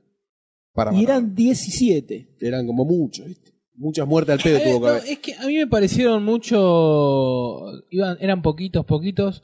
Apareció el personaje de Guy Pearce, ¡pum! Aparecieron el resto de los 14 que faltaban extras. Mm. Estaban todos alrededor. Muy piola, que es parte de la etapa buena de la película. Las bolitas esas para mapear. Sí, Sí, genial. Eso, muy eh, lo- bueno. los cachorritos. Los papi. Eso está muy bueno. mapa, Muy bueno, bien Sí. pensado. Todo por wifi, viste. Le va mandando. Sí, y además la inconsistencia de, de la misión también, ¿no? O sea, el capitán le informa a uno que hay vida. O sea, decía algo, flaco. ¿Qué sé yo? Me parece inverosímil dentro del universo real que ellos quieren plantear. Cosa que no sucede ni, en la nave más cualunque. Si Argentina manda una nave, detecta vida, loco, hay vida, caché. Anunció la nave, qué sé yo. Pedí, pedí un- pedí una coima, pedí una coima. No sé, que me pareció muy extraño todas esas inconsistencias chiquitas a lo largo de toda la parte de la película. No me cierran para nada. Yo voy a hacer. La película hacerle- muy, perdóname, discúlpame. Dale, dale. La escena que me gustó mucho es cuando no llega a la nave en el medio de la tormenta también. Ah, eso sí. Ahí me, se me frunció mal. Eh, me pareció muy buena, muy buena, Eso estuvo bueno. muy buena. Por eso, para mí, de a partir. Es más, hasta me parecía bueno que los tipos hayan quedado encerrados adentro de la cueva, separados. Me parecía una situación retencionante. Pero tampoco Pero se no, aprovechó no, no, muchísimo. Sea, tipo, el, el capitán le dijo: Bueno, dale, Yo cortame, pensé, ya. El problema es que ya sabías que eso eran los dos primeros que se iban a morir. Y sí, pero matámelo de otra está. forma. Yo pensé que iba a ser como en, en Aliens, cuando muere el capitán, que están. Che, guarda que está ahí, guarda, te está haciendo, te está haciendo. Claro, una cosa Yo pensé que iba a así. ser una cosa así. Y que después los, los tipos en la nave mirándolo Sí. sin poder hacer nada. Sí. Pero no, Pero no no, dijo- el chavo se la fue a poner. Sí, el, cinco otro, minutos el vení. otro estaba embarazando a la novia. ¿Qué sé yo? Medio extraño. Medio extraño. Se dio así. No lo sé. Sí, igual grosa la escena donde se le funde la máscara. La, la máscara, sí. Grosso. sí. Eso estaba bastante heavy. Pero sí, es una cosa, la verdad, eh, difícil de clasificar. Pero el, la sensación final es como de decepción. Sí, sí, eh, Sí, vacío. le tengo. eh, es como si, si no hubiera estado. No hubiera habido nada referente al Alien, bicho del Alien, hubiera sido mucha mejor película que como es que está metido a la fuerza. Sí, sí, sí. O sea, la escena en que la mina se abre la panza para sacar al bicho no, no suma Ningún nada sentido. No, pero salvo está, para que me aparezca el muy alien. buena. Salvo para que aparezca el alien. ni la A mí me pareció infección, re berreta esa. ni la infección del. Se nota que es un coso hecho por computadora primero, nunca te crees que se lo está abriendo. No, no, yo me, le presté Bueno, y- atención pero a la porque en tres- situación. y porque en 3D ves todo más oscuro. No, no, Eh, no, no, te estoy diciendo que le presté atención, a- más atención a la situación, no. Ay, ay a ver, ahí. Al que se cómo nota, está no. hecho. Sí, no, no, no, en el no pre- por eso. Yo le- a ver, tenés un primer plano de la panza abriéndose y se ve. Bueno, no le por- presté atención a eso, me- con- me- Y se ve que la iluminación es como que salta mucho, no es que. Yo, yo no me pongo a, a buscar los errores, esas cosas. Salta, se, se ve que, eh, la diferencia de iluminación entre todo y Bueno, la herida. Yo me, me vi en otra cosa y no, no le presté atención a eso me, me gustó, me pareció, no sé, impactante, yo, no choqueante el ver toda esa, esa situación. Me parece una boludez al pedo. Total y absoluta. No, lo que, lo que para mí tendrían que haber hecho, ya esto sacando conjeturas, ¿no? Y cómo hubiera. What if? Que ni, ni, o sea, ni el doctor se hubiera infectado, ni, ni siquiera los dos que entraran a la cueva se hayan muerto, sino que vieran cosas, y que el único que estuviera infectado sea el, el alien grande. O sea, el alien grande no, perdón, el creador. Creador. Y que después le salga el bicho como tenía que ser. O sea, que nada del alien sea referente a, a la, a la tripulación humana, que ni siquiera tuvieran contacto con el virus. Porque no que hace de hecho falta. lo podrían haber hecho así, porque Claro. en la Alien primera lo que encuentran es justamente al bicho al Exactamente. gigante con el pecho abierto. Exactamente. Hacen que el tipo se, se criogenó con el, vi- el virus Claro. y después le salió. Y el tipo quería ir a la Tierra para que, qué sé yo, para que no crezca ahí. No sé, cualquier cosa. Pero me pareció como que no podría, podría no haber estado nada del alien. También, que crezca al final. No me Pues sumó nada. Solamente para ah, ahí el está el chiste, alien. Claro, para el gancho. Nada más. Que tampoco sé qué va a pasar con ese alien, porque va a quedar ahí, en el mundo ese muerto. Y no sabemos si es el que después pone los huevos. Una discusión que estábamos teniendo era si ese alien que nace es el alien reina por la boca, como que no sale el, el tronquito, sino que es como Doble boca grande. La doble boca grande. Eh, si esa es la reina madre y es la que pone los huevos que después se encuentran en la primera Alien, eh, Ripley y su compinches. La joda ahí es que el monstruo, el creador, no quedó sentado en el Claro. cañón como Sí. se lo encuentra en la primera Alien. Entonces, no sé si es ahí donde caen específicamente. Falta uno más, falta uno más. Eh, después, bueno, sí, falta una más, que es el viaje de, de mi rapace. Que yo le tengo cierta esperanza a que ahí ya se dejen de joder con el alien puntualmente. Y es que no creo Ahora que ya quede- apareció, A no ser que llegue. ahí. A no ser que llegue al planeta de los creadores y no haya más creadores. y que Y estén los ahí sacándose el- Fumando, claro. No, y que, que le den un poco más de bola a toda esta, todo este- el tema este de la creación de la primera parte de la película, que después soltaron y no le dieron más bola. Este, incluso Weyland, el tipo que puso un trillón de dólares para crear la nave, para ir hasta ahí, se criogenizó supuestamente sabiendo que le faltaban días para morirse, para ir a hablar con los tipos y lo único que no sé, le, no le preguntaba, ¿qué era lo que le preguntaba? No me acuerdo, ni, ni me acuerdo. Decirle, ¿por qué, por qué, por qué nos crearon? Eh, eh, eh, así, una boludez. Eh, loco, ¿por qué, ¿por qué te pusiste la que me creaste? Eh, de- Decilo, decilo, loco. Claro, Así nomás. Un poco aprovecharle todo lo que tenía para aprovechar esta película. La verdad que sí. eh, Raro. Como que aparte va construyendo, va construyendo hacia el momento en que se encuentra con el creador y después nada. Que por un lado, ok, se podría tomar, eh, se podría tomar como eh, también dentro de todo una explicación, el hecho de uno supone que al conocer a su creador, el tipo te va a explicar el significado de la vida, qué sé yo, y te muestra que no, simplemente te quiere liquidar Claro, como si un fueras una cabeza hormiga. total. Es una forma también de eh, generar un argumento en base a eso.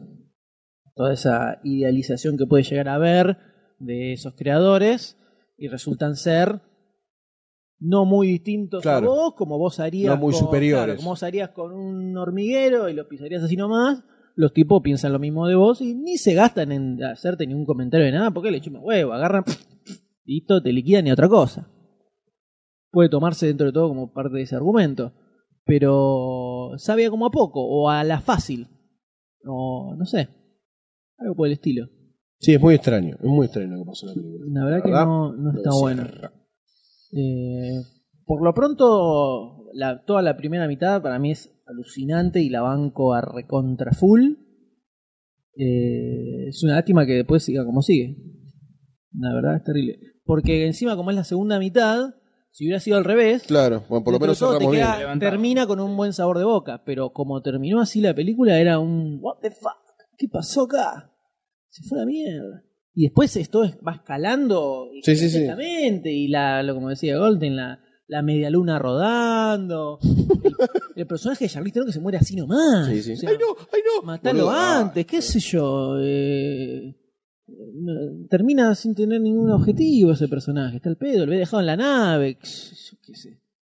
Eh, todo muy así. Además, Pedorrón. está- o sea, el bicho creció en- al lado de la habitación de Charlize Theron. ¿No lo viste? Onda, un bicho de 2, 3 metros de diámetro con tentáculo. Inverosímil. Lo cual le resta seriedad. Sí, sí. Es lo que me pasa con las cosas inverosímiles en una película que se plantea como verosímil. Así que la verdad, si hay algo que no pensamos era que íbamos a salir tan decepcionados de ver esta película en el cine. Por ahí es algo subjetivo lo nuestro. No, siempre subjetivo. No lo sé. El cine siempre es subjetivo. Por ahí hay, por ahí, no sé. Sobre todo el, el disfrute de una película eh, es subjetivo. Disculpame, Sí. yo quiero hacer una pregunta. Pregunte. Goldstein, esta película, ¿es fantasía o ciencia ficción? Claramente es comedia. Gracias, José. Prosigan. Es terror. De terror. Es un drama lacrimógeno. Llorás. Hablando de dramas lacrimógenos. ¿Algún comentario más eh, para cerrar? Eh, No, ya hemos dicho, creo, Parece bastante, que hemos dicho. bastante profundamente, hemos comentado bastante profundamente nuestra sensación. Necesitamos descargarnos. Sí. Necesitamos conocer sus opiniones, me parece. Sí, sí, queremos ver. Es una película para debatir. Es una A veces estamos da- meando es bueno, tan ¿no? fuera del tarro También que es- estamos meando un compañero. Eso, también, tráigame el trapo de piso. eso también hay que, hay que reconocérselo que da para comentarla y para debatirla, algo que no es tan común en No. muchas películas. ¿eh? Entonces eso hay que, hay que darle crédito por eso. Y muy bien, de esta forma, cerrando así con esta película, Prometeo, tan esperada, ¿no? Están prometidos. Llegamos al final de este episodio, Con esta- con esta señores. música de fondo. Así es, con música de fondo. Eh, Sí. Sí, sí, sí, sí. De esta forma termina el episodio número, señor. ¿eh? 46. 46, 4 para las 50. ¿Y qué va a pasar en los 50? Va a venir Barcini. Va a venir Barcini porque el pueblo va a presionar para que esto suceda a través de Twitter, a través de Facebook, a través del sitio, a través Llamando de... a Fernando Bravo. Llamando a Barcini al 4682. eh, Ay, me está llegando un rumor Sí. vía informantes encapuchados en la estación de Once Ku Klux Klan. que, no, gracias, que es posible revivir a uno de los integrantes también del podcast. de los Estamos, primeros episodios. estamos en tratativas. ¿Estás hablando del florero? en forma de nepe. estamos en tratativas con una serie de eh, médicos vudú que están desarrollando todo un plan para resucitar a cierto integrante primigenio. El zombie de Prometheus. No necesariamente. Pero zombie hablamos. No, tampoco son. Pero está ahí. Está ahí. Está ahí. Nadie No- sabe. No, no Es se un puede rumor, decir más. es un no se puede rumor. decir más. Tal vez podría haber un, un comeback para el episodio 5. No lo podemos asegurar. Por momento lo que seguro es el pedido popular del pueblo por Barcini. Llega a ver. Va a ser histórico el 50. Tendría que serlo. debería hacerlo. Debería serlo. ¿Cinco? ¿Cinco en esta mesa? Podríamos ya titularlo como 5 para los 50, ¿no? A ver qué Pero pasa. primero, ¿qué tienen que hacer? Mandar Facebook, hashtag Barcinia de 50, copar, mandar eh, a, la nación, cro- todos, pasacalle, Barcini. Y que Barcini se haga cargo de la opinión del pueblo, de lo que quiere el pueblo. Porque gracias al pueblo, nosotros... Pueblo, pueblo, pueblo, pueblo, pueblo. Gracias. De nada. ¿Qué Ah, pasó? Te queda ahí. Ok. Para, para, pam, pam, pam, para. Así la música sigue lupeando de fondo. Sí, de- eternamente, eternamente. Dale play, Gonzalito. Les decimos que nos visiten en www.demasiadocine.com para encontrar todas las noticias y los trailers de los cuales hablamos. Para comentar también en el post de este episodio, compartir sus eh, Ideas, opiniones, Sí. puteadas. por supuesto, acerca de Prometeo, sobre todo nos interesa conocer su opinión, el resto de las películas de las cuales hablamos en este episodio.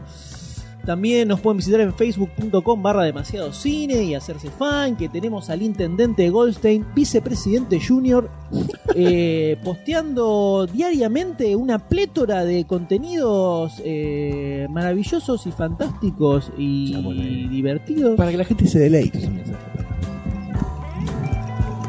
Doctor D. Doctor D está tratando de pegar el piso que le serruché, pero Claro, olvídalo. de momento está con... Eh, Y viste, está ahí con boli goma, no. No va a poder, no va a poder. Comparemos el Twitter. Eh, también nos pueden encontrar por twitter.com barra demasiado cine. Nos pueden seguir, que estamos también, ojo, en Facebook ya estamos cerca de los acariciando 4.000. 4.000. 30, 30 personas. Va más lerdo ahí la cosa. Y bueno, pasa que la gente no se mueve, la gente no hace propaganda. No, viste, es así. Vamos Esto falta promoción acá. Arroba TRD. Ahora, Sí. ahora, en Twitter estamos llegando a los 10.000 followers en cualquier momento. Hecho histórico. Eh, algo sucederá, no sabemos qué. Espero que sea bueno lo que suceda. Sí, creemos que va a ser bueno. Bueno, Algo haremos. bueno. Algo haremos para los 10.000. No sé qué, pero algo haremos. Bañate. Dale. Ok. Se nos muere Doctor D en Sí, este sí. momento, se emocionó mucho. Eh, también se pueden suscribir al podcast desde iTunes y recibirlo diariamente apenas sale. Al newsletter de las ahí. noticias también, ¿no? También en el sitio van a encontrar un newsletter. un Chubaca, ¿qué tiene para de decirnos?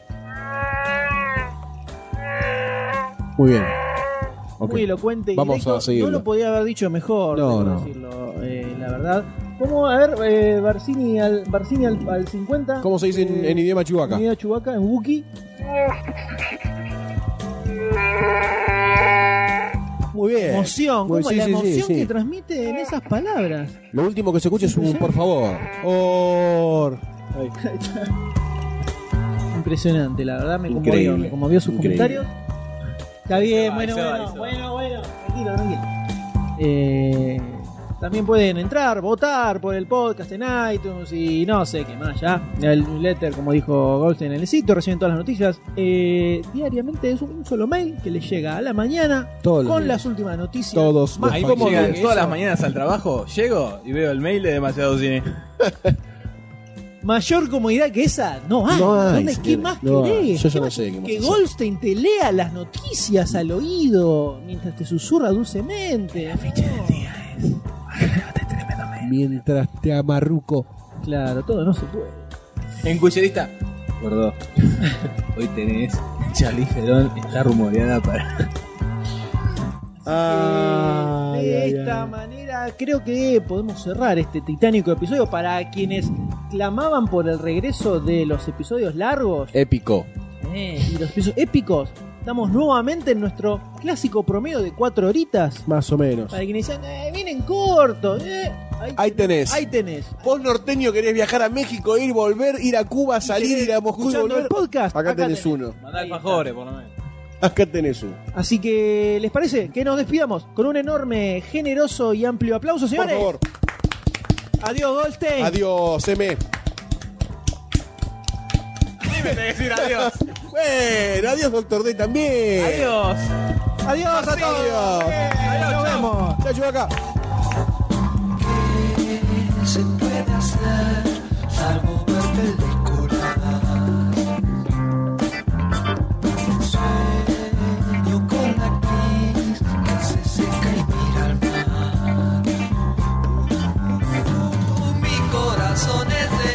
estrella, mi mente está las estrellas.